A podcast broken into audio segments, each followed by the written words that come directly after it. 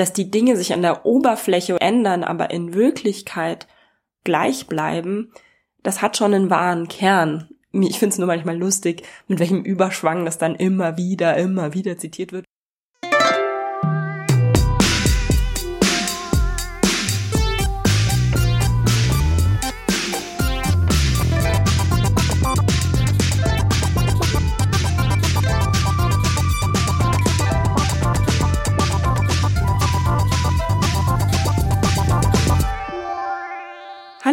Herzlich willkommen bei Brutto Bedeutsam, dem Podcast über Italien. Mein Name ist Elisa Britzelmeier.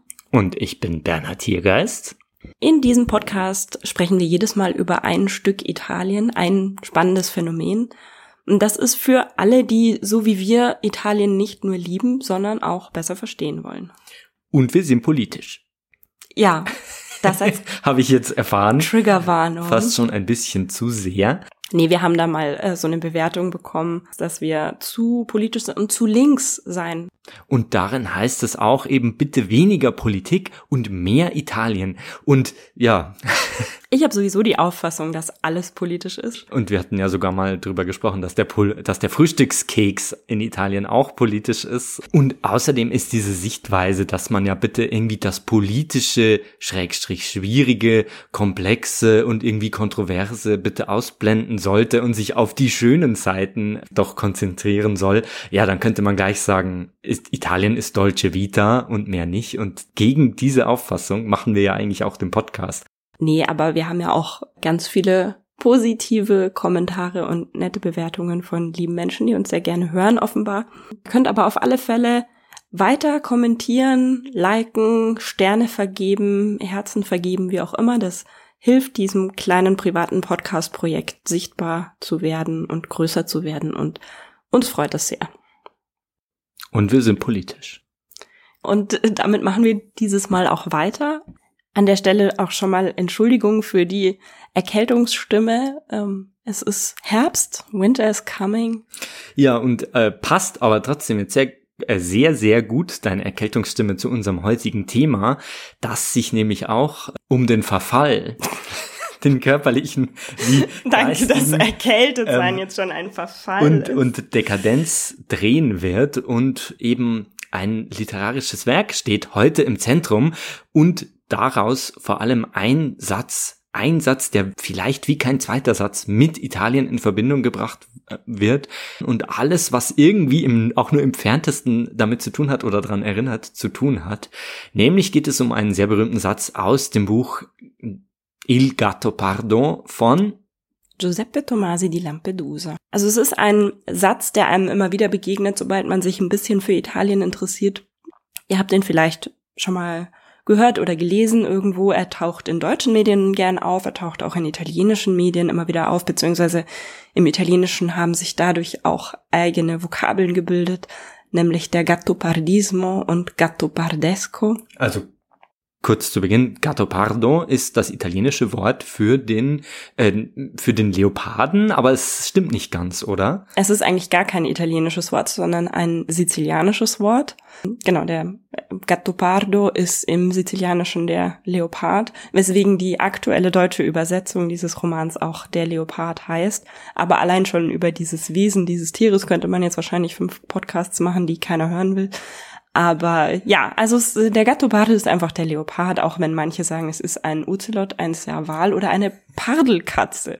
Bevor wir in dieses Klein-Klein einsteigen, in das ähm, Zoologische, äh, sollten wir uns doch erstmal jetzt anhören, um was für einen Satz es denn geht. Wir haben den Gattopardo jetzt einmal auf Italienisch da liegen. Du hast Il Gattopardo von Giuseppe Tomasi di Lampedusa da liegen und ich habe einmal den Leoparden, also der Leopard von Giuseppe Tomasi di Lampedusa vorliegen auf Deutsch. Wollen wir noch fünfmal Giuseppe Tomasi di Lampedusa sagen? Es ist aber halt auch einer dieser italienischen Namen, wo man sagt, ja, so würde man doch eigentlich gerne heißen wollen. Aber zu Giuseppe Tomasi di Lampedusa kommen wir eben später noch. Jetzt erstmal der Satz auf Italienisch. Se vogliamo che tutto rimanga com'è, bisogna che tutto cambi. Und ich lese aus dem deutschen Buch, also aus der Übersetzung von Burkhard Kröber von 2017. Wenn wir wollen, dass alles so bleibt, wie es ist, muss alles sich ändern. Habt ihr vielleicht schon mal gehört diesen Satz oder höchstwahrscheinlich gelesen, weil der gerne in deutschen Medien benutzt wird, um Dinge zu beschreiben, die in Italien vorgehen. Alles muss sich irgendwie ändern, von einer Situation ändern sich alle Variablen, aber am Ende doch irgendwie nicht. Also das Buch besteht aus acht lose zusammenhängenden großen Teilen, also langen Kapiteln und es dreht sich alles um das Schicksal einer adligen Familie auf Sizilien, nämlich ähm, es geht um den Fürst von Salina, der Fürst Fabrizio von Salina ist die Hauptfigur und ein Adliger auf Sizilien und im Gattopardo wird jetzt die Geschichte dieser Familie erzählt, beziehungsweise der Untergang dieser Adelsfamilie, weil nämlich was passiert ist im 19. Jahrhundert in Italien, da ist eben Garibaldi auf Sizilien gelandet. Wer ist das und was hat er da gemacht? Giuseppe Garibaldi ist einer der Vorkämpfer für die Einigung Italiens. Also das spielt alles während des sogenannten Risorgimento, an dessen Ende dann die Einigung Italiens steht. Einigung Italiens muss man sich so vorstellen, dass das davor ja lauter kleine Staaten waren, lauter verschiedene Königreiche. Und Sizilien war eben unter der Herrschaft der Bourbonen. Und das, ähm, was Garibaldi da gemacht hat, also dieser Einmarsch oder diese Landung der, seiner Truppen auf Sizilien ist auch bekannt als der Zug der Tausend, La Spedizione dei Mille. Und da ging es eben darum, dass Sizilien aus der Sicht der, aus der Sicht Garibaldis und der Garibaldini praktisch befreit wurde, aus der Sicht einer konservativen Adelsschicht halt eher weggenommen wurde oder ja, wie auch immer man das genau nennen will. Aber jedenfalls geht es darum, dass sie halt eben davor diesen Bourbonenkönig hatten und dann als geeintes Königreich Italien mit einem neuen König daraus hervorgegangen sind. Also das war nicht so, dass da dann schon irgendwie die Republik eingeführt worden wäre oder so. Das kam erst nach dem Zweiten Weltkrieg, nach dem Ende des Faschismus. Aber es war eben dann eine konstitutionelle Monarchie unter den geeinten, für das geeinte Italien, das gesamte Königreich. Und Garibaldi war dann in Sizilien und hat die überzeugt, in Anführungszeichen, mit Waffengewalt, aber er war dort auf Auftrag quasi von dem piemontesischen König. Also das Piemont ist in eine Region im Nordwesten Italiens und da könnte man quasi sagen, in Bezug auf die italienische Einigung, die Piemontesen sind die Preußen Italiens. Vielleicht kann man das so vergleichen. In Bezug auf die Einigung und nur ausschließlich in Bezug auf die Einigung. Aber gut, wir wollen jetzt auch keine Folge über das Risorgimento machen, aber das ist eben so der zeitliche Hintergrund, vor dem das alles spielt. Was dann eben auch im Roman vorkommt, ist, dass Sizilien für die Zugehörigkeit zum Festland, also zu Italien, stimmt. Und da gibt's eine Abstimmung, die aber auch ein bisschen lächerlich gemacht wird. Das muss man eh sagen, der ganze Roman hat ja eine zeitliche Distanz, also spielt Ende des 19. Jahrhunderts. Geschrieben wurde es aber im 20. Jahrhundert und das spürt man an ganz vielen Stellen eben so durch. Also und geschrieben hat ihn, wie gesagt, ich sag's jetzt noch einmal, Giuseppe Tomasi di Lampedusa, ein italienischer Schriftsteller, der aber auch nur diesen Roman geschrieben hat. Gelebt. Und noch ein paar Erzählungen, glaube ich. Geboren ist er 1896 und gestorben 1957 und ein paar Wochen oder na, wenige Monate vorher hat er eben diesen Roman Den Leoparden fertiggestellt, der dann eben ein Jahr später 1958 erschienen ist und er erzählt darin eben die Geschichte seiner eigenen Familie, die verarbeitet er darin künstlerisch. Er war zwar glaube ich nie auf der Insel Lampedusa, die man ja heute vor allem kennt, weil da viele Flüchtlinge im, im, im Mittelmeer landen, ähm, aber die Familie trug die trotzdem im Namen und aus der Insel Lampedusa im Namen macht die Lampedusa dann im Gattopardo die Insel Salina, das ist auch eine kleine italienische Insel. Also es gibt so vereinzelte Anpassungen und aus dem Wappentier der Lampedusas, was glaube ich der Löwe war, wird dann im Gattopardo der namensgebende Gattopardo, also der Katzopard, der Leopard auf Sizilianisch, wobei Katzopard natürlich ein schöneres Wort wäre. Aber das nur als kurze Nebenbemerkung. Es geht ja beim Lesen nicht drum, irgendwie Hinweise auf diese alte Adels, echte Adelsfamilie rauszudestillieren, sondern man kann das einfach und man sollte das auch einfach als Roman lesen. Es ist wirklich echt einfach ein großartig geschriebenes Buch. Ich habe es ja irgendwann aufgegeben mit dem Versuch, das auf Italienisch lesen zu wollen, weil es wirklich da schon sehr schwierig ist. Ich habe es dann eben auf Deutsch gelesen in dieser Übersetzung von Kröber und die kann man echt auch nur jedem sehr, sehr, sehr ans Herz legen. Das ist einfach ein, mit dem Gatto Pardon hat man wirklich die Zeit sehr, sehr gut verbracht.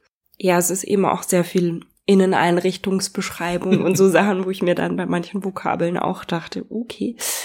Ja, du hast es jetzt ja praktisch schon verraten, was es mit diesem Gatto Pardo auf sich hat. Also es ist das Wappentier der Familie, die hier im Mittelpunkt steht. Es wird aber auch verwendet stellvertretend für unseren Protagonisten, also für den Principe, den Fürst von Salina, der sich selber immer wieder so, ja, als den Gatto Pardo sieht oder sich auch mit einem Löwen vergleicht oder so. Aber es soll schon so um diese stolze Figur im Mittelpunkt stehen. Also der ist wirklich noch so ein ein alter Patriarch eben. Fürst Fabrizio ist ein alter Adliger, der ja dann zwangsläufig irgendwie eher seinem König loyal ist, dem Bourbonenkönig von dem kleinen Königreich Sizilien. Und dieses kleine Königreich Sizilien soll sich jetzt unterordnen unter eine größere Einheit, oh, ein größeres ja, Italien, was dann überhaupt als Gebilde ja erst entsteht. Als alter Adliger geht man davon aus, dass er da eigentlich was dagegen hat, aber der Fabrizio im Roman ist natürlich ein intelligenter Mann, der kapiert schon, dass irgendwie die Stunde dieser Adligen und dieser, dieser höfischen Welt eigentlich auch irgendwie vorbei ist. Ja klar, es scheint erstmal alles darum zu gehen, aber das, was erzählt wird, ist ja eben eine große Entwicklung in ganz Europa, der Niedergang des Adels der Aufstieg der bürgerlichen Klassen. Wir haben dann hier auch einen Bürgermeister, der auf einmal sehr viel reicher ist als der Fürst. Also diese ganze große Umwälzungsbewegung, die hat es auch in allen anderen europäischen Ländern gegeben. Das ist nichts rein italienisches oder rein sizilianisches. Auf einer psychologischen Ebene, so dieser Niedergang einer Familie, könnte man jetzt auch an die Buddenbrocks von Thomas Mann zum Beispiel denken, wo das Ganze an einer Kaufmannsfamilie erzählt wird. Also da geht es nicht nur um das Risorgimento. Genau, und diese Position, dass so, hey, die Stunde des, die Zeit des Adels ist jetzt zu Ende, jetzt kommt eine neue Zeit, die Zeit der Bürger, die Zeit des Kapitalismus auch und nicht nur einfach, dass einer Großgrundbesitzer ist, sondern auch, dass man mit seinem Geld wirtschaftet und so. Ähm, die wird im Roman jetzt aber nicht vertreten von Fürst Fabrizio, sondern von seinem Neffen, den er irgendwie so halb adoptiert hat. Sag du bitte den Namen, weil du das viel schöner und besser kannst als ich. Tancredi Falconeri. Und das ist quasi so ein junger, ein junger, jetzt hätte ich fast gesagt, ein junger Spring ins Feld. Aber es stimmt natürlich. Ähm, er, der ist so ein bisschen, hat so alle Herzen fliegen ihm zu, der ist ähm, gut aussehend, der ist irgendwie gewitzt. Drum, er wird ja nicht ohne Grund auch in dem berühmten, in der berühmten Verfilmung dann auch von Alain Delon gespielt, von dem französischen Schauspieler. Also Tancredi ist einfach irgendwie so, ja, ein, Abs so ein absoluter Charismatiker. So schön. Und man sieht ihm alles nach und der, also Fabrizio ist ja von seinen leiblichen Söhnen immer so ein bisschen enttäuscht, weil der eine ist weggelaufen, der andere ist irgendwie so ein Tun nicht gut, der dritte ist, ein, naja. Interessiert sich nur für seine Pferde. Ja, genau. Und dann gibt's eben diesen Tancredi und Tancredi ist jetzt ähm, ein Vertreter eines verarmten Zweiges dieser Familie. Der Neffe von Fabrizio und Tancredi tut jetzt was Unerhörtes, denn er ist adlig und er schließt sich dem Zug der Tausend von Garibaldi an. Genau, er ist verarmter Adeliger, also seine Eltern sind tot, deswegen hat ähm, Fabrizio ihn adoptiert und sie haben aber auch eben kein Geld mehr, nur noch diesen Titel. Aber man muss natürlich den Standard wahren, weil man aus dieser Familie kommt und diesen Titel führt. Und Tancredi ist dann eben derjenige, der diesen berühmten Satz sagt, dass sich mhm. eben alles ändern muss, wenn wir wollen, dass alles so bleibt, wie es ist. Weil Fürst Fabrizio ihn hat, obwohl er viel Verständnis hat für diese republikanischen Bestrebungen irgendwie, fragt er doch dann seinen äh, Neffen so, was machst du denn eigentlich da? Also was soll das denn? Wieso machst du da mit? Das ist ja auch ein bisschen gefährlich und so. Und daraufhin sagt ihm Tancredi dann eben, naja, wir müssen doch mitmachen, weil wenn wir mit nicht mitmachen, dann machen die diese Republik ohne uns. Und wenn wir, also gemeint sind die alten Adligen, wenn wir noch weiter was zu sagen haben wollen, dann müssen wir ja irgendwie mittun, dann müssen wir mitmischen. Das heißt, er stürzt sich in das historische Getümmel und es gibt einen riesigen Umschwung, damit am Ende immer noch die oben stehen, die halt auch schon vorher oben standen. Und dann kann man aber natürlich fragen, ob der Roman eigentlich selber diesen Satz dann gelten lässt, also ob der erfüllt wird. Aber vielleicht reden wir da später drüber. Tancredi strebt nach höherem. Er hat ja den Namen, was er nicht hat. Geld. Und er findet dann eben die Tochter des Bürgermeisters von Donna Fugata, also das spielt alles in der Nähe von Palermo und dann ein großer Teil eben in Donna Fugata, was ähm, in der sizilianischen Pampa irgendwo ist. Und da gibt es eben diesen Bürgermeister mit dieser wunderschönen Tochter, die noch dazu eine riesen Mitgift bekommt, weil eben dieser Bürgermeister sehr reich geworden ist. Und es gibt eben auch dieses Unerhörte jetzt mal neben seinem Dasein als äh, Rothemd, also Garibaldino, eben, dass er eine bürgerliche heiratet. Und die wir natürlich auch erstmal nicht wissen, wie man sich jetzt in diesen adligen Kreisen zu benehmen hat. Es gibt eine wunderbare Szene, wo dann eben der Bürgermeister das erste Mal zu Gast ist beim Fürsten. Und der Fürst denkt sich ja, die hier, diese Landbevölkerung, die wissen eh alle nicht, also es sind mehrere aus dem Dorf eben zu Gast, so Bürgermeister und verschiedene Repräsentanten. Und die wissen ja eh alle nicht, wie man sich zu kleiden hat und so weswegen der Fürst aus Respekt vor den anderen denkt, na ja, er zieht jetzt mal kein Abendgewand an. Und was macht der Bürgermeister? Er erscheint im Frack. Einem sehr schlecht sitzenden Frack und mit Arbeitsstiefeln irgendwie zwar, aber im Frack. Im Frack. Also er hat praktisch den Fürsten kleidungstechnisch übertrumpft. Das ist übrigens auch eine meiner Lieblingsstellen im Roman, wo es dann einfach so konzise heißt, es kam die Revolution im Frack die Treppe hoch. Das versteht halt Tomasi di Lampedusa äh, einfach so gut, dass er da so in, solchen kleinen Szenen einfach äh, die Sachen so schildert und wo man, ja, die wir ja damals nicht gelebt haben, das auch noch irgendwie so ganz entfernt erahnen kann, wie schlimm das vielleicht auch in seiner Geschichte, in seiner Familie noch gewesen sein muss, dass man da diesen eben, diesen Machtverlust hinnehmen muss. Ich musste stellenweise auch an Downton Abbey denken. Also wer die Serie kennt, da geht's ja auch ganz viel eben so um diese Feinheiten, was man alles mit einem falschen Wort oder einem falschen Outfit aussagt. Also da gibt's dann auch diesen bürgerlichen Cousin, der eben von seinem Beruf erzählt und dass er diesen Job hat und am Wochenende dann andere Dinge macht und die, die alte Dame sagt dann einfach nur, was ist ein Wochenende? Adlige wissen sowas natürlich nicht. Wir müssen überhaupt mal noch mehr zum Film sagen. Der kam ein paar Jahre nach Erscheinen des Romans raus. Fünf, Rom fünf Jahre später? Der Roman war ja auch ein ziemlicher Erfolg und wurde eben viel verkauft und dann kam eben diese Verfilmung von Lucchino Visconti, also auch einer der großen italienischen Regisseure eben. Das ist einfach bemerkenswert, dass irgendwie nach so kurzer Zeit wurde das verfilmt von einem absolut berühmten Regisseur mit einer krassen Besetzung. Das, also Alain Delon hatte ich ja schon erwähnt. Wen haben wir noch? Fabrizio, der Fürst, wird gespielt von Burt Lancaster, der da auch super reinpasst mit seinen blauen Augen und seinen blonden Haaren. Also, also ein ja, gealtert, etwas gealterter, absoluter Hollywood-Star aus der Zeit. Und dann haben wir noch die bürgerliche Tochter Angelica. Also wir haben ja das Traumpaar Tancredi, Alain Delon und Angelica, gespielt von Claudia Cardinale.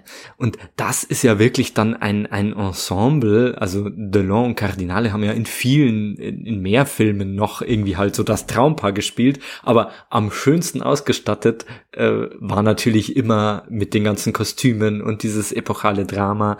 Er hat schon seine Längen, der Film. Ich hoffe, ich mache mich jetzt nicht unbeliebt bei irgendwem. Ähm, ich fand, er hatte so Längen und ich würde das Buch vorziehen. Aber es ist schon irgendwie bemerkenswert. Also wieder auf diesem Ball einfach Burt Lancaster rumsteuert, planlos, wie ich früher auf so einer WG-Feier. man kann gut mit ihm mitfühlen, ja. Man kann sehr gut mit ihm mitfühlen und wie er einfach niemanden findet, mit dem er sich unterhalten kann auf diesem Ball. Er steuert einfach von Zimmer zu Zimmer, kann sich nicht mal kurz mal in in Ruhe hinsetzen, weil dann doch immer wieder jemand kommt und ich habe mir gedacht, so würdevoll hätte ich mal gern früher auf einer WG-Feier irgendwie zu Studien, auf so einer schimmligen WG-Feier zu Studienzeiten gewirkt. Das wäre was gewesen. Du hättest halt Frack tragen müssen. Ja, vielleicht. Und, und in, übrigens in einer kleinen Nebenrolle oder gar nicht so kleinen Nebenrolle sehen wir übrigens auch den italienischen Schauspieler Mario Girotti, 1963, 1967 hat Mario Girotti dann in einem Italo-Western mitgespielt und seinen Namen fortan geändert und nannte sich dann Terence Hill. Also er hätte auch irgendwie so, weil er sieht ja auch unglaublich jung und unglaublich gut aus. An, selbst an der Seite von Alain Delon braucht sich eigentlich äh, Mario Girotti nicht verstecken, aber er hat dann irgendwie doch einen anderen Weg eingeschlagen. An der Seite von Bud Spencer. Naja, aber wer italienisches Fernsehen guckt, der kennt ja auch die andere Seite von Mario Girotti, auch in äh, jüngerer Vergangenheit, nämlich Don Matteo in der Rai. Also praktisch die italienische Variante von Pfarrer Braun, wenn man so will. Und was ist das dann, ein, ein, ein Priester, der Kriminalfälle löst oder so? Ja, so eine Art, aber sieht halt besser aus dabei. Als Ottfried Fischer. Als, als Fischer ist das so eine.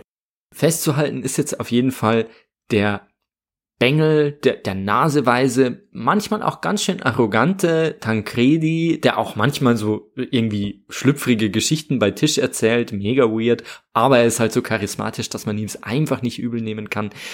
Der erklärt jetzt quasi seinem großen Onkel, wie er immer sagt, Zione auf Italienisch, wie die Lage ist im aktuellen modernen Italien. Onkel, wir müssen das so und so und so und so machen. Ähm, und eigentlich ist er dabei also mit diesem Satz, wenn wir wollen, dass alles bleibt, wie es ist, muss alles sich ändern.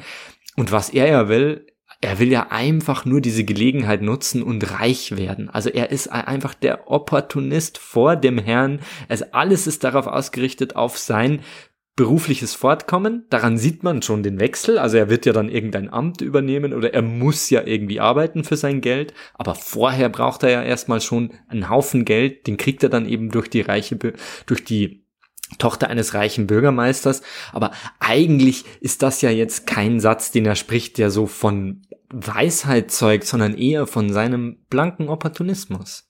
Umso merkwürdiger finde ich das, dass dieser Satz ja so häufig herangezogen wird, um irgendwelche Dinge in Italien zu erklären.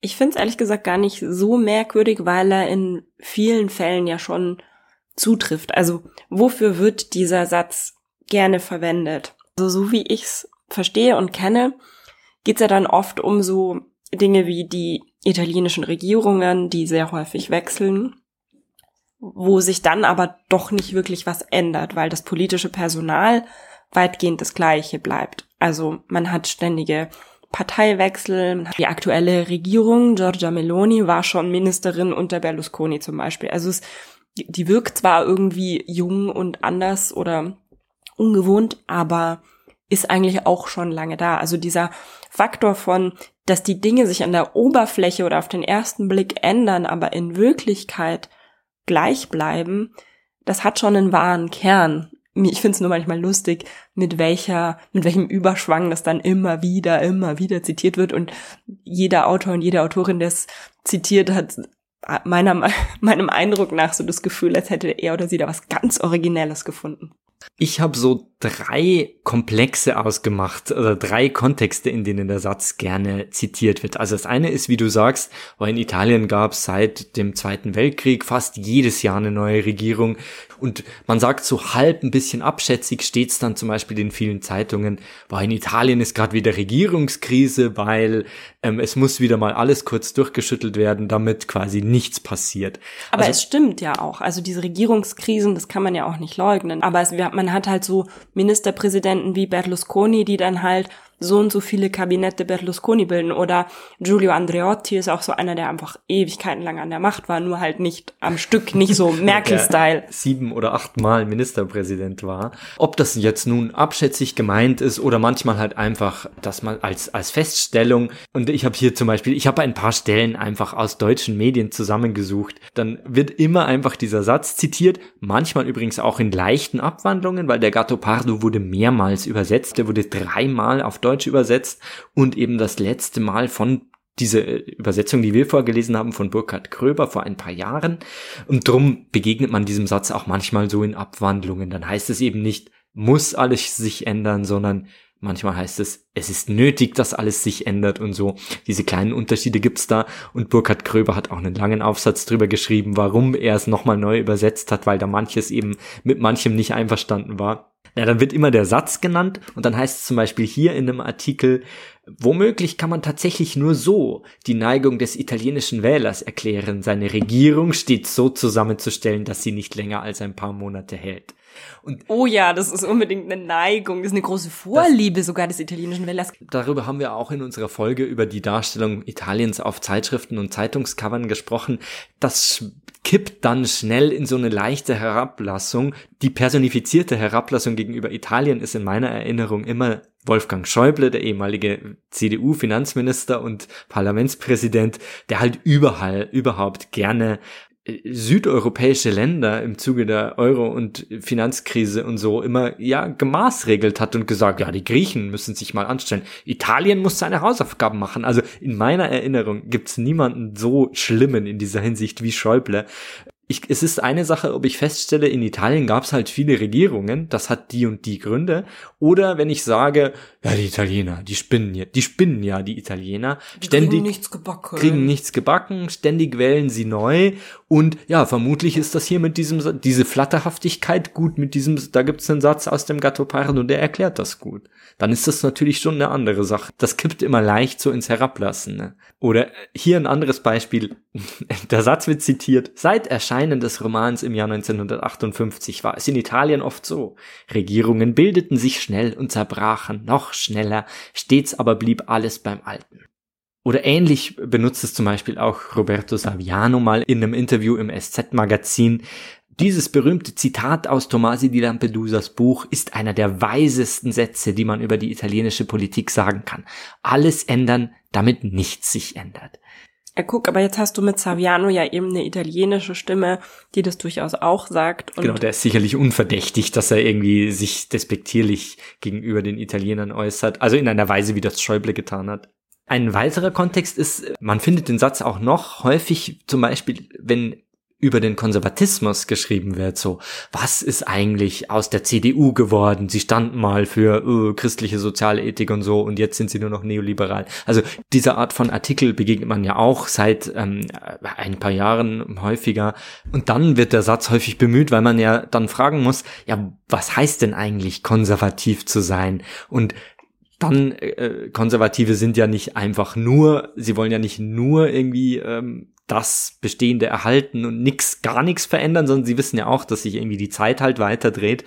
Und dann wird der Gattopardo-Satz verwendet als so quasi die Essenz des Konservatismus. Wir ähm, wollen eigentlich, dass alles gleich bleibt, aber um das zu erreichen, müssen wir halt ungeheure Anstrengungen auf uns nehmen. Aber das große Ziel ist, alles bleibt wie es ist, aber wir müssen uns schon irgendwie strecken. Wir müssen uns vielleicht manchmal auch biegen und müssen da eben Zugeständnisse machen. Also so sinnbildlich zum Beispiel denke an Angela Merkels Politik dieser kleinen Schritte, dass sie immer halt genau so viel gemacht hat, wie nötig war, aber niemals größere Reformen oder sowas. Aber immer, wenn dann, wenn man dann gemerkt hat, ah, die Gesellschaft ist jetzt irgendwie, oh, jetzt sind alle irgendwie für die Ehe für alle, dann ändern wir das. Dann gehe ich wieder einen, einen Zentimeter weiter und so. Fukushima. Oh, machen wir doch Atomausstieg. Aber man sollte sich nicht zu sehr auf diesen Satz auch als Konservativer zurückziehen. Man, wenn man das Buch gelesen hat, tut man das womöglich gar nicht.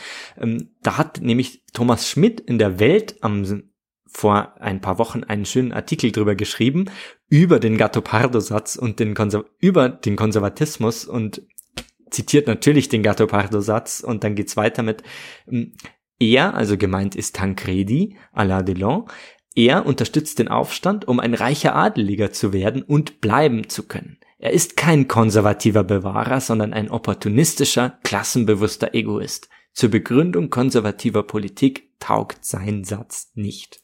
Da müsste man schon aufpassen, ob man dann zum, wenn man sich sehr bedächtig und weise und irgendwie mit allen Wassern gewaschen präsentieren will, ob man sich dann gerade den flatterhaften Tancredi als Vorbild auswählen will.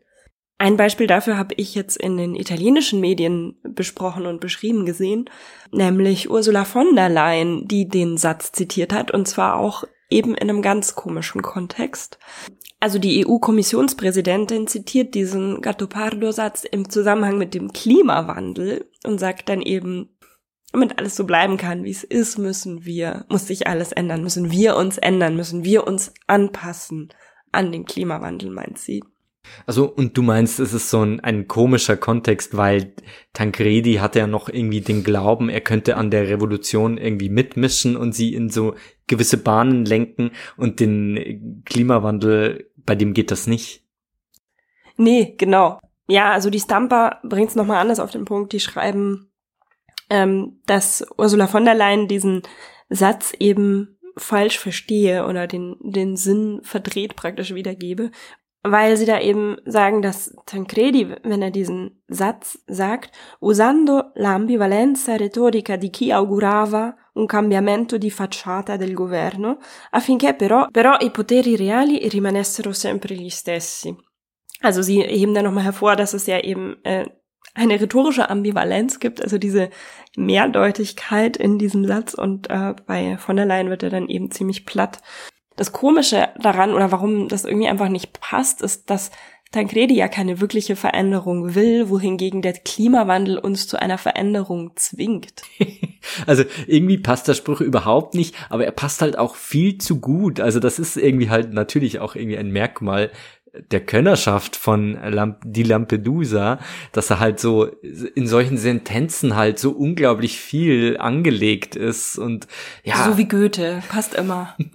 Man kann es immer anbringen und das wäre ja dann übrigens noch der dritte Punkt. Ich habe ja gesagt, ich habe so drei Komplexe ausgemacht, nämlich Aktualität, den Konservatismus-Essay und dann eben noch die vollkommene random, also die vollkommen äh, zufällige Verbindung. Ich benutze diesen Satz einfach immer, wo er mir halt annäherungsweise hinpasst. Okay, ich bin gespannt. Was sind und die da, Beispiele? Und da habe ich ein paar, ein paar sehr, sehr lieb. Das waren natürlich die nettesten Beispiele. Also zum Beispiel aus der Süddeutschen Zeitung zur Fußball-Europameisterschaft 2021. Die, in der Politik steht die ursprünglich sizilianische Maxime für Wende, Hälse und Westendreher, für Meister des Opportunismus. Die Übertragung ins Fußballerische hat da schon eine noblere Note. Im letzten Gruppenspiel gegen Wales hat Italiens Trainer Roberto Mancini die Startelf auf acht Positionen verändert und alles blieb, wie es war.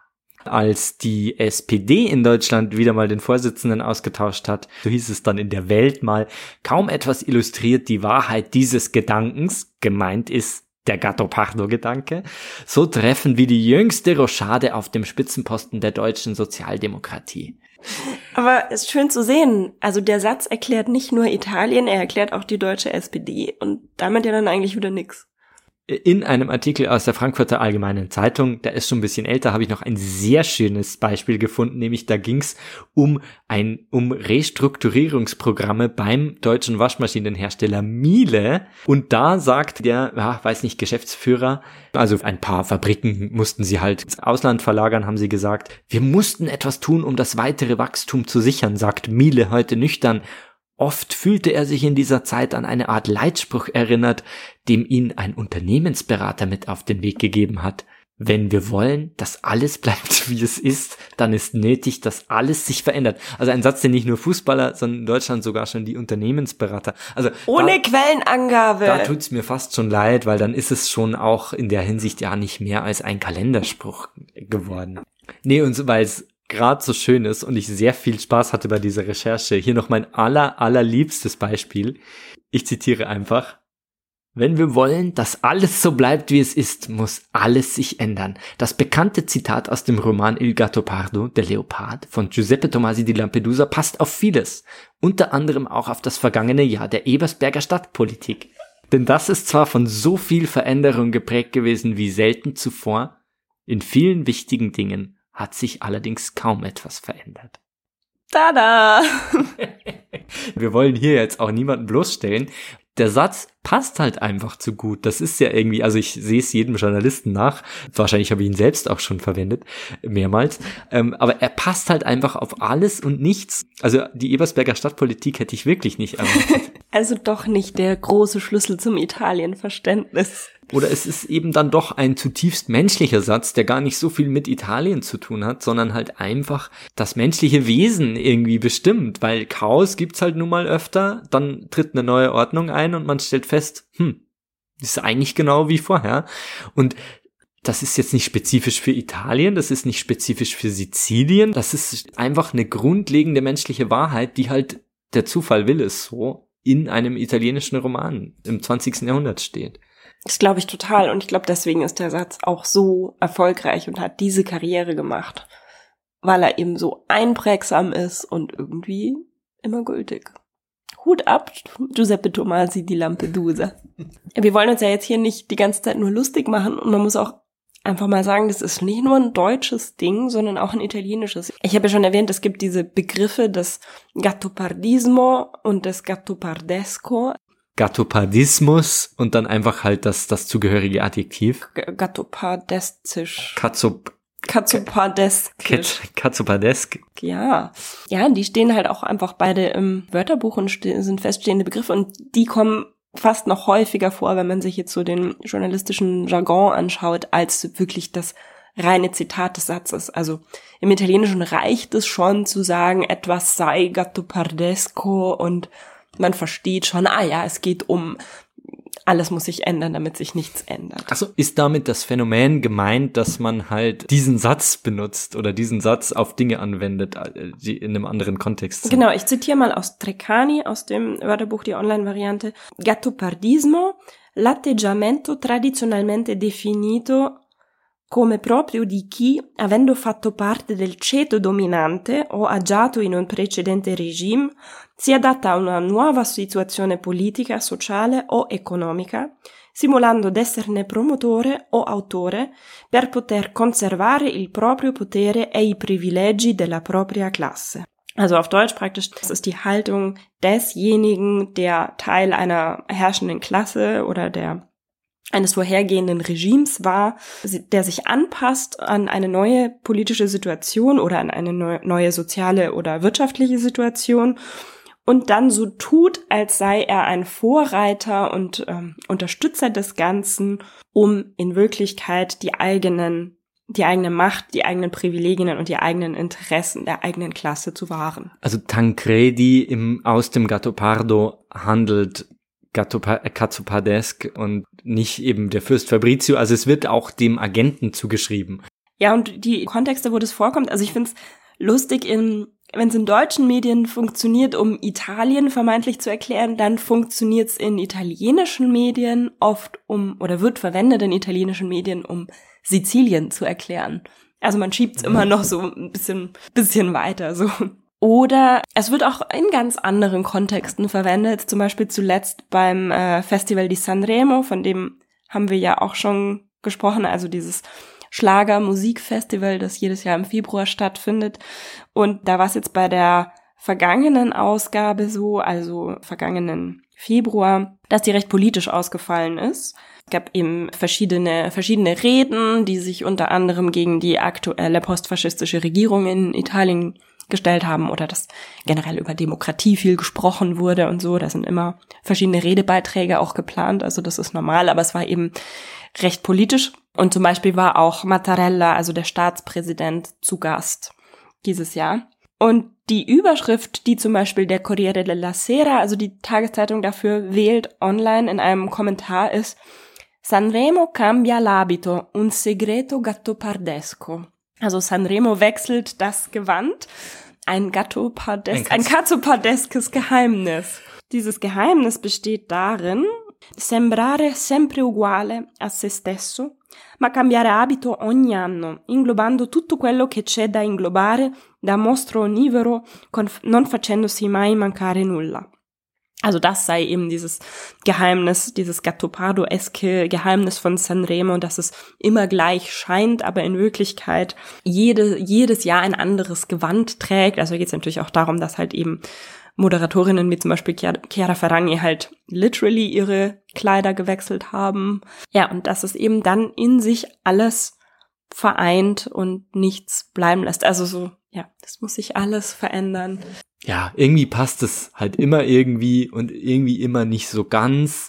Und selbst für den Gattopardo selber, also den Roman selber, könnte man ja sagen, trifft's denn da eigentlich zu? Weil wir hatten ja schon am Anfang gesagt, wir haben jetzt nicht das ganze Panorama, was da alles passiert, ausgebreitet, aber es ist halt eine Geschichte von dem Verfall einer Adelsfamilie.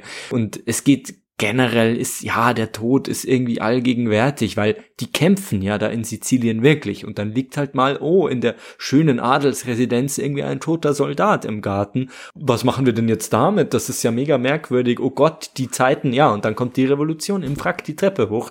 Die Adelsfamilie geht ja langsam irgendwie unter und so. Also ist Tancredis Leben dann wirklich auch so erfolgreich gewesen in jeder Hinsicht, wie er sich's auch ausgemalt hat? Ist da wirklich alles einfach gleich geblieben? Also das kann man ja auch stark anzweifeln. Ich finde überhaupt nicht, dass da alles gleich bleibt. Und das ist eigentlich auch wieder die Klugheit irgendwie dieses Romans, dass er diesen Satz aufstellt und gleichzeitig beweist, dass der Satz nicht gilt. Dass er, dass er nicht stimmt, dass er einfach Blödsinn behauptet, meinst du? Naja, aber es ist doch schon so am Ende, also ohne jetzt groß spoilern zu wollen, aber wir haben jetzt schon mehrfach gesagt, es ist die Geschichte eines Niedergangs. Es ist am Ende hat sich eben alles verändert. So, also ein Buch wie den Gattopardo zu spoilern, in Anführungszeichen, ist irgendwie so, als würde man sa sagen, ja, les mal die Bibel, ich will jetzt nicht spoilern, ich will jetzt nicht spoilern, wie es ausgeht. Jesus stirbt. Aber es ist so, äh, aber es ist so, man kann in diesem Buch auch nicht spoilern. Da geht's um ganz andere Sachen. Das ist, erschöpft sich nicht in einem unerwarteten Plot-Twist am Ende oder so. Für mich gab's da schon noch ein paar Überraschungen. Ich würde jetzt nicht alles erzählen, aber ja, du hast natürlich recht. Es ist, es lebt nicht von der großen, großen Spannung dieses krassen Plots. Aber ja, es ist eben so, dass es am Ende wir ganz woanders dastehen als am Anfang. Und sie wollten doch eigentlich, dass alles so bleibt, wie es ist. Und es ist ihnen nicht gelungen. Und ist nicht am Ende doch wieder alles so geblieben, wie es ist, weil es doch wieder eine Klasse von Menschen gibt, die jetzt die Ansagen macht und eine Klasse, die halt spuren muss. Nur die, die die Ansagen machen, haben halt keine Adelstitel mehr, mhm. sondern sind irgendwie grob schlechtige Bürgermeister, die keine Manieren haben. Oder erst, wie es ja dann auch mal so nett heißt, dass erst über mehrere Generationen aus diesen neuen reichen Bürgern dann halt weiche Gentlemen werden, die quasi sich wehrlose Gentlemen, glaube ich, schreibt, äh, heißt es in der deutschen Übersetzung. Es gibt immer noch genauso eine hierarchische Gesellschaft, ein oben, ein unten, nur halt jetzt anders. Stimmt, also eigentlich insofern ist der Roman noch mal größer und weittragender, weil er sagt, der Kapitalismus ist das gleiche wie der Feudalismus. Wir können euch auf jeden Fall nur sehr ans Herz legen, den Gattopardo zu lesen, auch auf Deutsch. Oder ihr guckt den Film. Es gibt ihn allerdings nicht zu streamen, also ihr, es gibt irgendwie eine zerhackstückelte Variante auf YouTube oder ihr besorgt euch eine DVD. Genau. Also er hat seine, ich finde, er hat seine Längen, aber zu sehen, wie sich einfach Burt Lancaster als Fürst Fabrizio einfach irgendwie eine Minute im Spiegel anguckt und dabei feuchte Augen kriegt, ist schon sehr intensiv gewesen. Also ich, gegen Ende wird's, wird's irgendwie immer besser. Ihr könnt uns wie immer eine Mail schreiben an brutbedeutsam.gmail.com, wenn ihr irgendwie Kritik loswerden wollt, wenn ihr Lob loswerden wollt, wenn ihr Anregungen für uns habt. Oder ihr sprecht uns eine Sprachnachricht. Das funktioniert über Spotify. Wir freuen uns drauf. Das war's für dieses Mal. Danke fürs Zuhören. Macht's gut. Und alla prossima.